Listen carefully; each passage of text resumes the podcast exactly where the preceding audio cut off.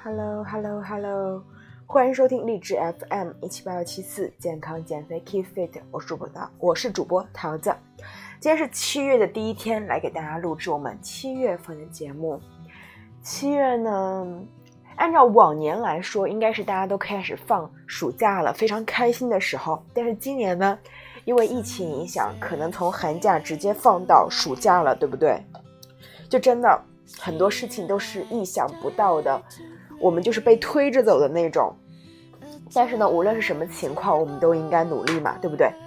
因为有的时候呢，虽然有外界情况的影响，但是如果我们什么都不做的话，那就会比较被动。但是如果你做的话，也许还能够有一些转变。就比如说减肥，呃，我记得我是寒假的时候开始减肥啊，然后呢，减了一段，我就认识我现在的老公，然后我们俩就一起天天吃吃喝喝，就呃不太去控制饮食，于是我们俩都胖了一点点哈。但是呢，我就有一个朋友，他是福建一个最大跑团的团长，他原来的应酬特别多，特别多那种。然后呢，加上他自己又是大学老师，做跑团只是自己的兴趣，他每天忙到忙到早上三四点钟才睡，然后呢七八点又去上班了，长期的那种不规律的生活让他胖了不少。但是呢，就他就通过这一段时间，疫情从寒假到这个暑假的时间，嗯，他昨天。发了一下自己的一个报告，说他自己用三个月的时间，体重呢从五十九千克降到了五十三千克，也就是说瘦了十三斤，对，十多斤。然后呢，腰围从七十八变成了六十二，真的很厉害啊！就真的是减肥这个事情从来都不完。有人呢通过疫情长胖了，也也有人呢通过疫情期间变瘦了。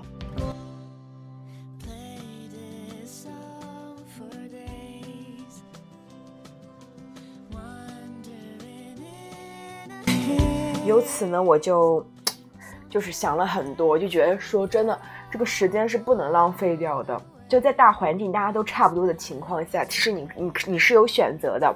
虽然过去你常做的一些东西，现在可能没有办法进行，但是你唯一能控制住的就是，嗯，你给自己重新树立一个目标，告诉自己说现在条件是什么，我想做到什么，我应该付出怎样的努力，说不定呢也是可以做到的。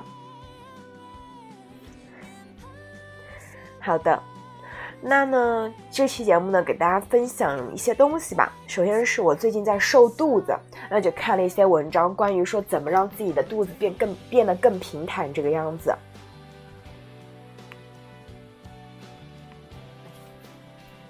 如何让你的肚子变得更平坦呢？第一个，卡路里循环。简单来说呢。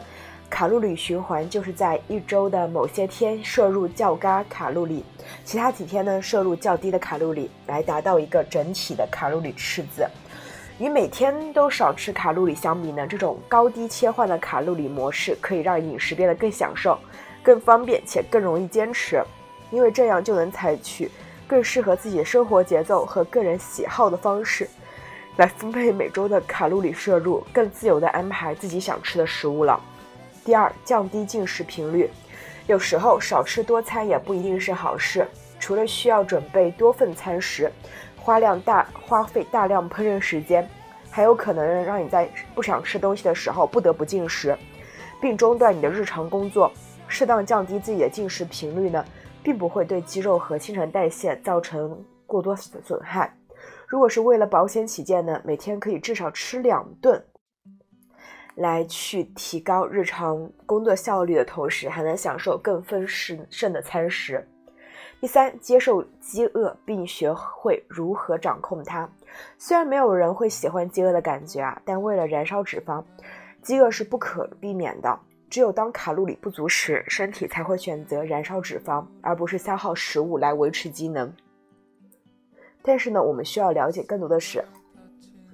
即使没有进食，饥饿感也会随着时间自行减弱，而不会越来越饿。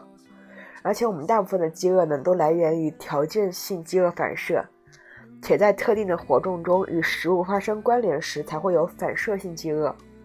但通过戒掉这种不必要的饥饿行为，身体会在几周内适应新的饮食环境，帮助我们管理饥饿感。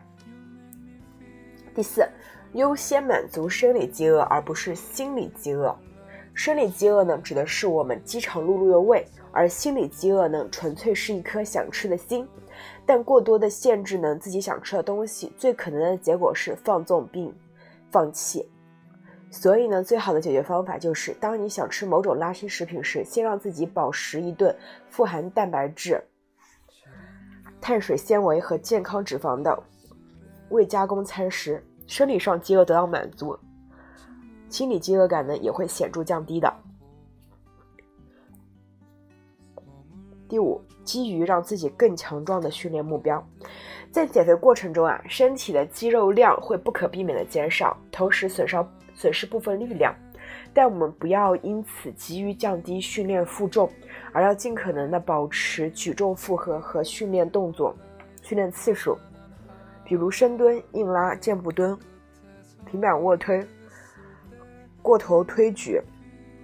和屈臂等关键动作来维持必要的肌肉量，因为拥有更多的肌肉呢，会帮助改善胰岛素的敏感性，并在剧烈运动及运动后的复原中消耗大量碳水化合物，最终呢帮助我们瘦身并保持纤瘦。所以呢，如何让自己的肚子变变得更平坦？因为大家知道哈，首先是人肚子上的。人都会肚子上更容易囤肉，所以呢，当你进食过多的时候，你自然有多余的卡路里会在你的腹部形成脂肪的堆积。第二点是啊，我们的腹部有我们的胃，你胃吃大了之后，你的腹部自然就会前凸嘛，对吧？所以呢，我们可以用卡路里循环，低卡路加卡高卡路里的形式来刺激自己的新陈代谢，也可以降低自己的进食频率。同时呢，我们要接受饥饿，并学会如何掌控它。同时呢，要分清楚生理饥饿和心理饥饿，优先选择生生理饥饿啊。第五，基于让自己更强壮的训练目标，这样子啊。所以说呢，做做到以上的五点，就可以让你的肚子变得更平坦。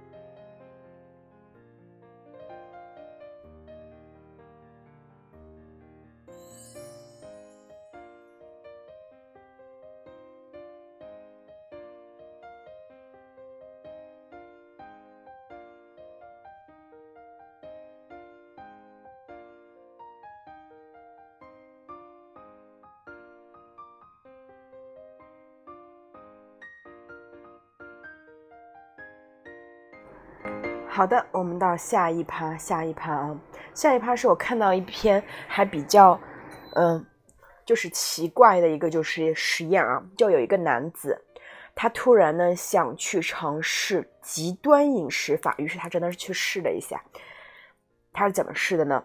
他是挑战三十天不吃饭只喝水，看自己的身体会发生怎样的变化。结果真是非常让人意外啊！都说胖子是绝对的潜力股，而成为潜力股也有个前提，就是你得先瘦下来。减肥呢，确实是个难熬的事情，不仅要时刻注意运动和饮食，在减肥有些许成效之后呢，还要担心反弹的辛苦，真是太辛苦了。于是呢，一位深受减肥折磨的大哥准备进行一项疯狂的实验：三十天不吃饭只喝水，看看能瘦多少斤。这是减肥吗？这是极限挑战，三十天不吃饭。好，挑战第一天，为了让实验结果更有说服力，第一天上秤称了体重三百一十六磅，也就是说一百四十三公斤，非常大的一个基数啊，一百四十三公斤，也就是说二百八十六斤，非常胖了。挑战第七天呢，他说啊，第一天和第二天挑战没啥感觉啊，到了第三天之后，睡眠质量明显下降。一周过去了，上称的记录体重二百九十九磅，也就是说一百三十五千克，两百七十斤了。突如其来的断食让他的身心都遭遇到了巨大的折磨，饥饿和失眠一直折磨着他，胃部时不时还会传来抽搐感，还会饿醒了。挑战第十四天呢，第二周的挑战开始了。这一周的挑战似乎更加煎熬，由于长时间未进食，他的胃部开始不舒服、疼痛。第十四天一到，上称称记录体重就是二百八十九磅，也就是说一百三十一千克。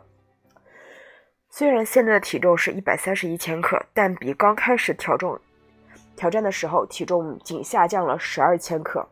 虽然效果令人满意啊，但是他变得焦虑、易怒，一点小事让会也会让他变得紧张，情绪不稳定，精神紧张。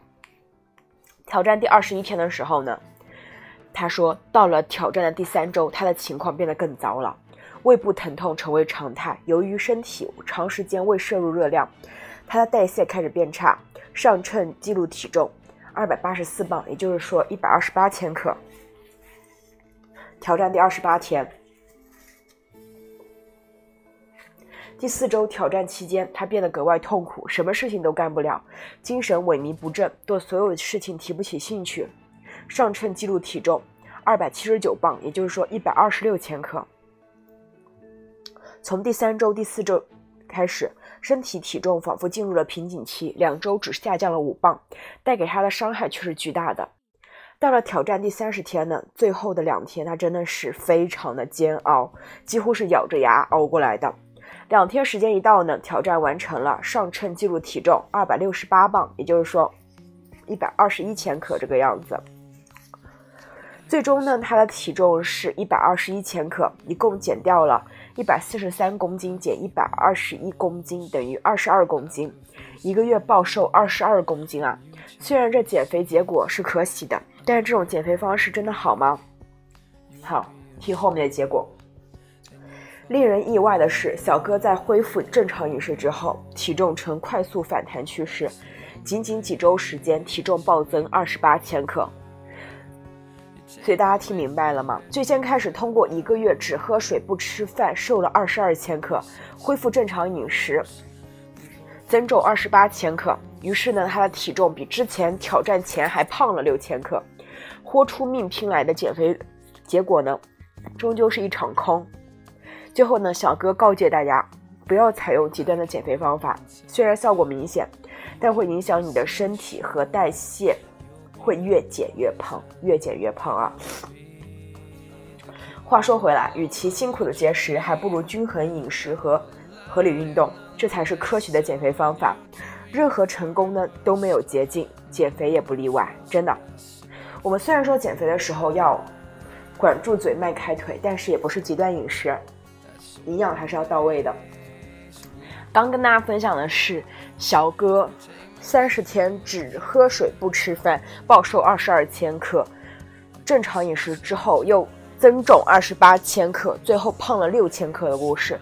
所以大家就是 no 作 no die 啊！虽然我们要好好减肥，好好减重，达到自己的理想身材，但是呢，也不要说吃减肥药，更不要说节食啊，那些都不太健康的啊。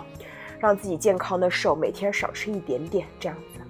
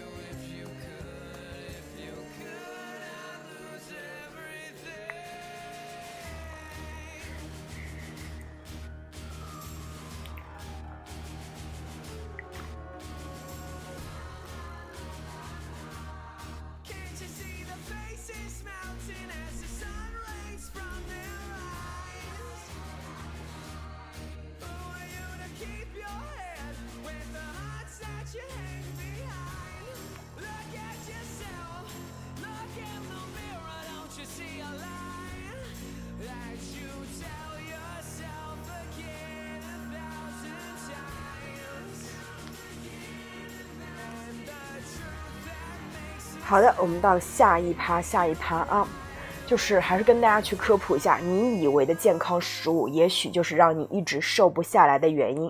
再给大家去老生常谈一遍，很多刚刚开始减脂的朋友呢，始终牢记着一点，就是吃东西一定要低脂的、无糖的。这就使得呢，很多商家发现了一些商机啊，打着减脂的旗号来欺骗我们消费者。那具体表现有哪些呢？第一，零脂酸奶。哎，这个也是我会发现的一个东西。说了零脂酸奶，然后我打开它的，呃，就是我打开它的背面看一下啊，嗯，基本上都是含糖的。我不知道为啥哈，它可能把它的脂肪去做了一个脱脂的处理，但是它会放更多的糖来保证它的口味。所以呢，总的来说卡路里并没有减少啊，热量还是那么多。第二，无糖饮料，为什么无糖的饮料喝起来是甜的呢？只要你自己看看食品包装后面的配料表，就会明白了。它会用阿斯巴甜甜味菊来代替我们普通的这个糖。喝着化工原料兑出来的无糖饮料，热量再低，你可能也不会喝吧，就会让你的，就会让你的皮肤受影响。我会觉得，当然我会觉得啊，如果你实在要喝饮料的话，那你也喝无糖饮料。那嗯，如果你觉得可以的话，你喝纯水就会更好。第三，非油炸薯片，这是我年轻的时候特别喜欢吃，因为我觉得它很好吃啊。这是典型的玩文字游戏。非油炸看上去好像是说没有用油炸，但实际上呢，非油炸是没有经过高温油炸，但加工过程中还是有油的。你看配料表就会发现氢化植物油、精炼植物油等字样，也就是说常说的反式脂肪酸。而且你看到营养成分表时，你会发现脂肪含量依然存在，热量依然很高。所以非油炸只是个噱头，并没有会让你变瘦，或者让你吃了不会发胖。第四，果蔬脆片，不要觉得蔬果、水果、蔬菜就健康了。为什么脆？为什么保质期这么久？醒醒吧！新鲜果蔬不是很好吗？它不香吗？为什么非要吃脆脆的呢？这些果蔬脆片呢，都属于一个低温油炸食品。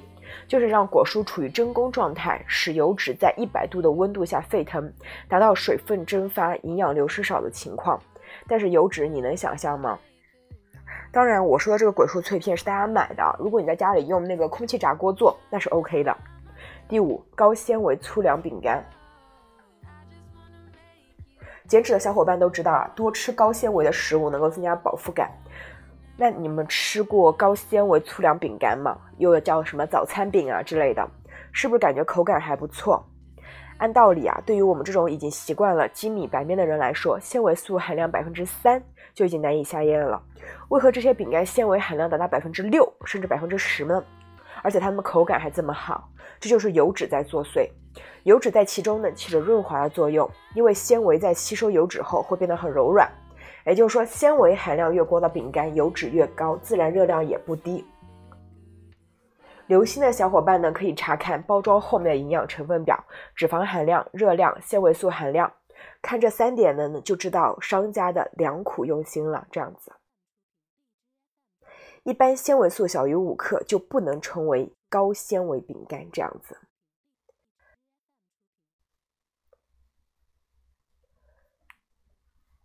在此呢，提醒各位减脂的小伙伴，决心减脂就不要再想着那些曾经让你发胖的食物了。即使是零脂肪、无糖以及非油炸，都会让你变变胖。吃天然的食物呢，不仅身体健康，也不会让你发胖。所以呢，如果说大家真的要减肥的话，我建议大家把零食去放一放啊，在短时间内之内让自己瘦到一个想要的一个状态，然后。你知道人会有正向反馈，就会持续的想要瘦，这就是个很好的事情，而不是说，呃，减肥减一段时间，然后再放松一段时间，那反而不好啊。好的，那感谢大家收听到这里，我们下期节目再见，拜拜。